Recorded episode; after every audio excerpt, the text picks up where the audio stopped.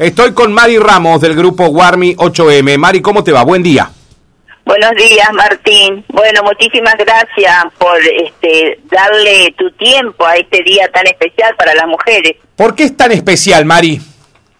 Bueno, nosotros tenemos, hemos logrado que eh, algunos días en cada año, como es hoy, 3 de junio, el 25 de noviembre, también el 8 de marzo, tengamos estas fechas para conmemorarlo, para hacernos escuchar a nivel nacional y también a nivel mundial.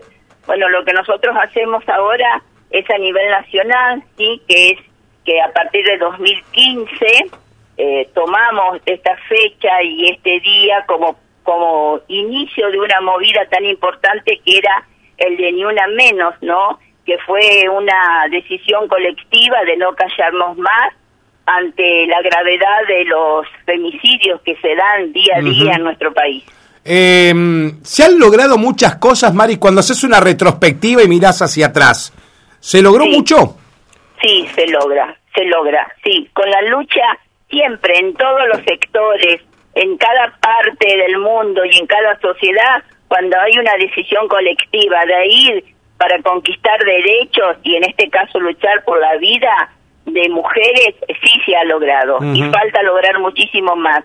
Pero se ha logrado, por ejemplo, eh, la ley Micaela, uno de los grandes ejemplos que tenemos en donde lo que se busca es que la gente, la sociedad, eh, los individuos eh, miren a las mujeres, que significa el colectivo de mujeres, ¿no es cierto? No solamente haber nacido mujer, como a veces uno lo tiene que debatir, pero con perspectiva de género.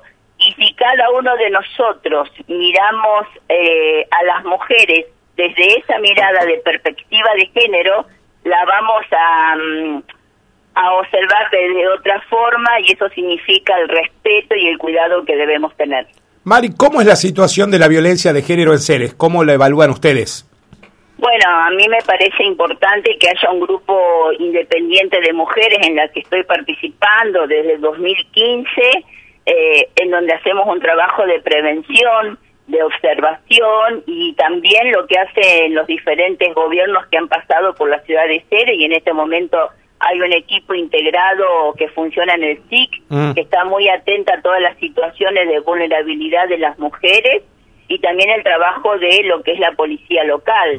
Eh, hay mucho para seguir haciendo, ¿no? Muchísimo. Pero lo importante es que estamos decididos a hacerlo y lo importante es que uno avanza, ¿sí? Y bueno, a veces tenemos las tristes situaciones en que uno cree que va avanzando y te encontrás con alguna publicación homofóbica, eh, de, de, destrato, mm. Mm. eh, todavía los femicidios que ocurren, pero bueno, la trata de, blanca. Mm. Pero lo importante es tener esta decisión de decir basta. Hay muchos casos, Mari, en Ceres, eh, hoy denunciados, siendo atendidos de violencia de género. Claro, porque recordemos que son diferentes tipos de violencia, ¿no? Eh, tenemos la, violencia, mira, una, bueno, eh, hace poco estábamos trabajando con respecto a eh, sacar de, de, como sociedad la violencia política que nosotros le decimos a las compañeras mujeres que deciden militar en lo gremial, en un partido político, desde esa mirada que hace la sociedad, donde desprestigia mm. eh, la capacidad que tenemos mm. para para estar sentada en diferentes cargos o para estar a la altura, a la misma altura que, el hombre, ¿no? Porque nada, o sea, en el sentido de de habilidades, de actitudes, eh, de mm, capacidades no nos diferencia un, un, género.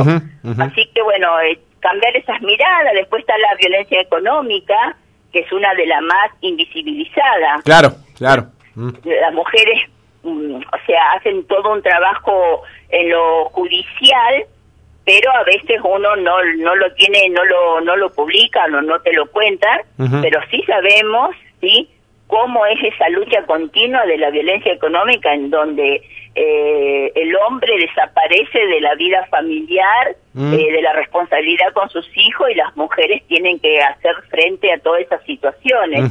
Así que la violencia económica, bueno, la violencia simbólica, la violencia laboral, eh, son episodios tristes que te narran que persisten, realmente persisten. Claro, no, todo es violencia física, me decís, Mari, vos. Mm. No, no, y la psicológica es tremendo. Sí. Eh, eh. Cuando la mujer es destratada hasta sentirse una inservible, ¿no? Mm. O mm, eh, este, una imposición que te ponen eh, en los hogares de algunas, eh, a ver, responsabilidades hogareñas que sí o sí le corresponden a las mujeres y que si no la cumplís eh, vas a tener un castigo, no digo un castigo físico, ¿no? Sí, sí, Pero sí, un castigo de, de decirte no servís.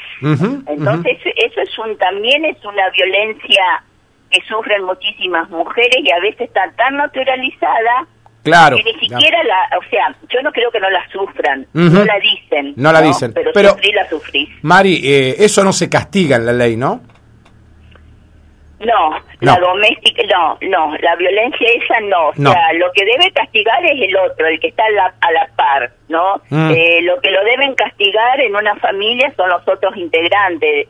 Debemos estar observando, debemos entender que lo que le pasa a una mujer en esa familia que está sufriendo una, una violencia psicológica, doméstica o la económica también hay que acompañarla, eh, hay que repudiar situaciones diferentes que se pueden ver en el, en el, en el adentro de un hogar, ¿no? No callarlo, defenderla, acompañarla. Eh, juntarnos entre mujeres eh, para tener contención. O sea, no hay que callarse de ningún tipo de violencia. Y de la... única que va a la justicia es la doméstica y la... Mm, la violencia física. Y la violencia física. Tenemos muchas, muchas mujeres con denuncias hechas, realizadas, que han sido, por ejemplo, por parte de ustedes asesoradas, Mari, para encarar eh, juicios entre quienes las golpean. Eh, sí. Sí, sí. Nosotros tenemos, bueno, principalmente nosotros no somos gobierno, no, tenemos todas las pero generan generan un ámbito para que alguien se les acerque, Mari, eso es lo que digo. Hacemos mm. asesoramiento porque nosotros, eh, bueno, eh, habíamos intentado cobrar una cuotita porque estamos con el trámite de ONG, pero a veces hay compañeras que necesitan eh, el asesoramiento este, de abogados, ¿no? El, asesoramiento legal es muy importante y el acompañamiento también, el psicológico. También vemos compañeras que vienen y nos cuentan y sabemos que necesitan empoderarse, que necesitan el acompañamiento, pero de profesionales. Entonces buscamos recursos, las derivamos al SIC, hablamos al hospital directamente con la con esta compañera Morridoni que es tan gentil y nos atiende, o sea, tratamos, nunca nos quedamos con los brazos cruzados, mm. vemos la forma de encontrar y de acompañar a esa víctima. Perfecto. Mari, con respecto al tema del ámbito de debate que vos decías, se conformó un lindo grupo interinstitucional.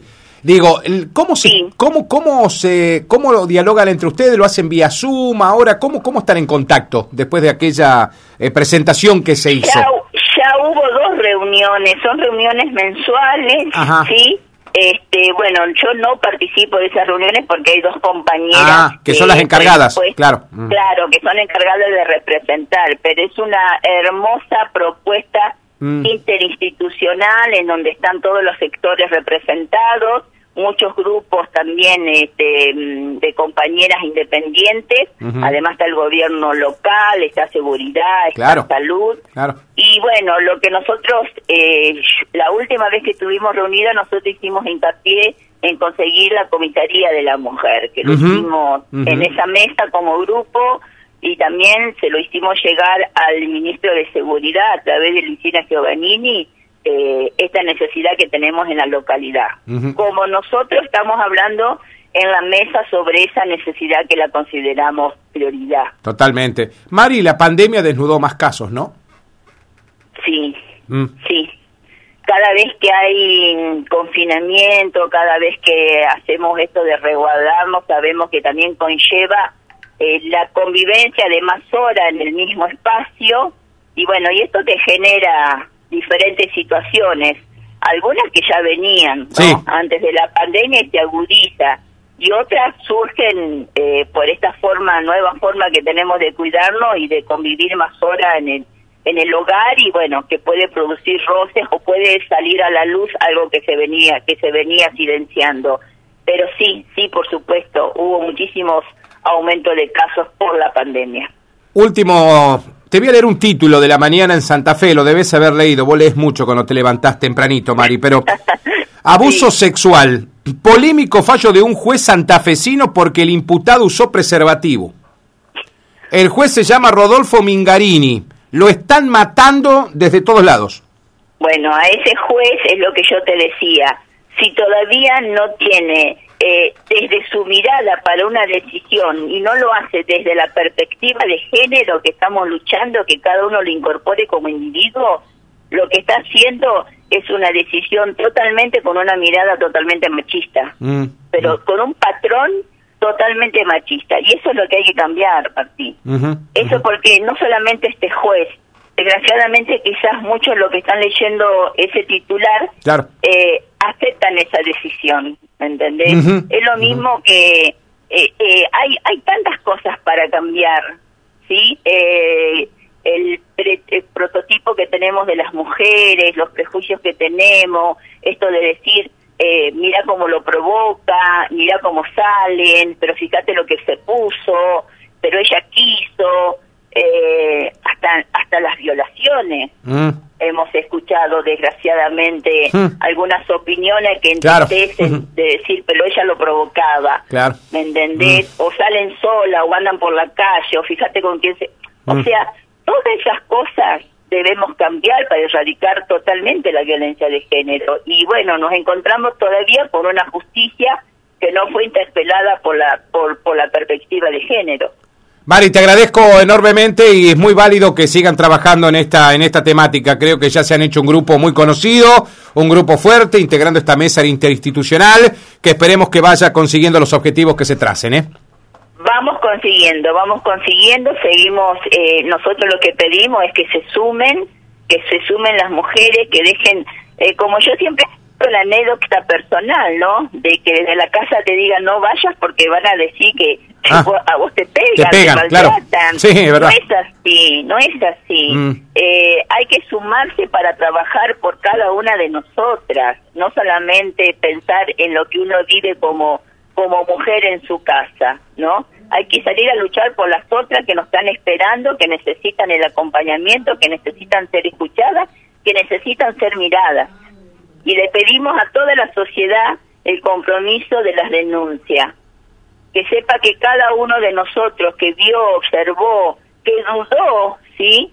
De lo que le puede estar pasando a una mujer eh, puertas adentro, tiene la posibilidad de darlo a conocer, tanto en la justicia, en la policía, en el grupo SIC, en nuestro grupo Guarmi. Lo importante es estar atentos a las situaciones que se pueden estar viviendo.